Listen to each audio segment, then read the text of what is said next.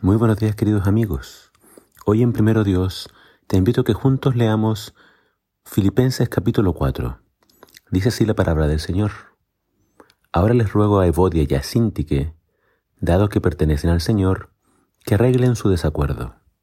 Y te pido a ti, mi fiel colaborador, que ayudes a esas dos mujeres, porque trabajaron mucho a mi lado para dar a conocer a otros la buena noticia. Trabajaron junto con Clemente, y mis demás colaboradores, cuyos nombres están escritos en el libro de la vida. Estén siempre llenos de alegría en el Señor. Lo repito, alégrense. Que todo el mundo vea que son considerados en todo lo que hacen. Recuerden que el Señor vuelve pronto. No se preocupen por nada. En cambio, oren por todo. Díganle a Dios lo que necesitan y denle gracias por todo lo que Él ha hecho. Así experimentarán la paz de Dios, que supera todo lo que podemos entender. La paz de Dios cuidará su corazón y su mente mientras vivan en Cristo Jesús. Y ahora, amados hermanos, una cosa más para terminar. Concéntrense en todo lo que es verdadero, todo lo honorable, todo lo justo, todo lo puro, todo lo bello y todo lo admirable. Piensen en cosas excelentes y dignas de alabanza. No dejen de poner en práctica todo lo que aprendieron y recibieron de mí, todo lo que oyeron de mis labios y vieron que hice. Entonces el Dios de paz estará con ustedes. No tenemos más información sobre el problema que surgió entre Evodia y Sintique, pero claramente estaban en desacuerdo y al parecer no habían sido capaces de ponerse de acuerdo con respecto a sus diferencias. Ninguna de las dos estaba dispuesta a ceder. Pablo les ruega, ya que pertenecían al Señor, que solucionaran su problema y le pide a otro hermano, cuyo nombre no nos da, a que las ayude.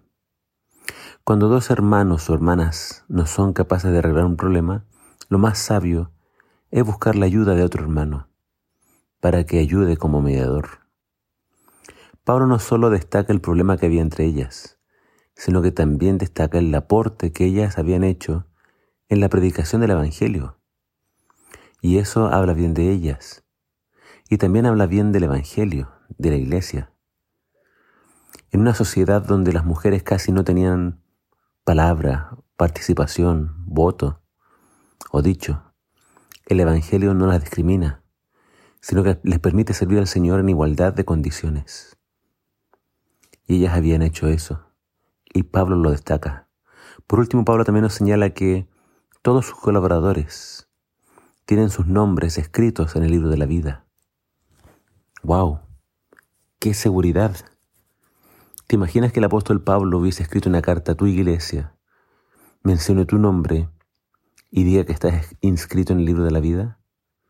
Tremendo. Eso hubiera sido muy reconfortante.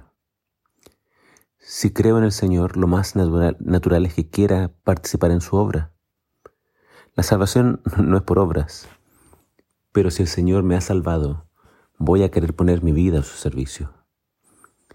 Por último, Pablo les encarga que siempre estén llenos de gozo y alegría, que sean siempre bondadosos y considerados.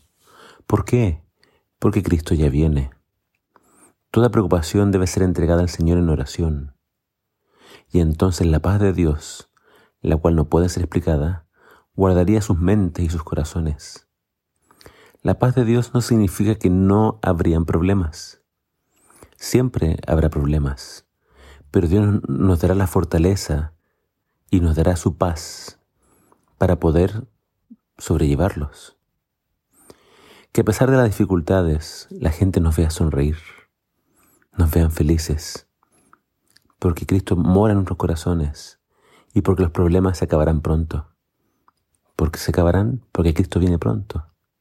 Sonríe, sé amable, mantente firme en el Señor. Que el Señor te bendiga.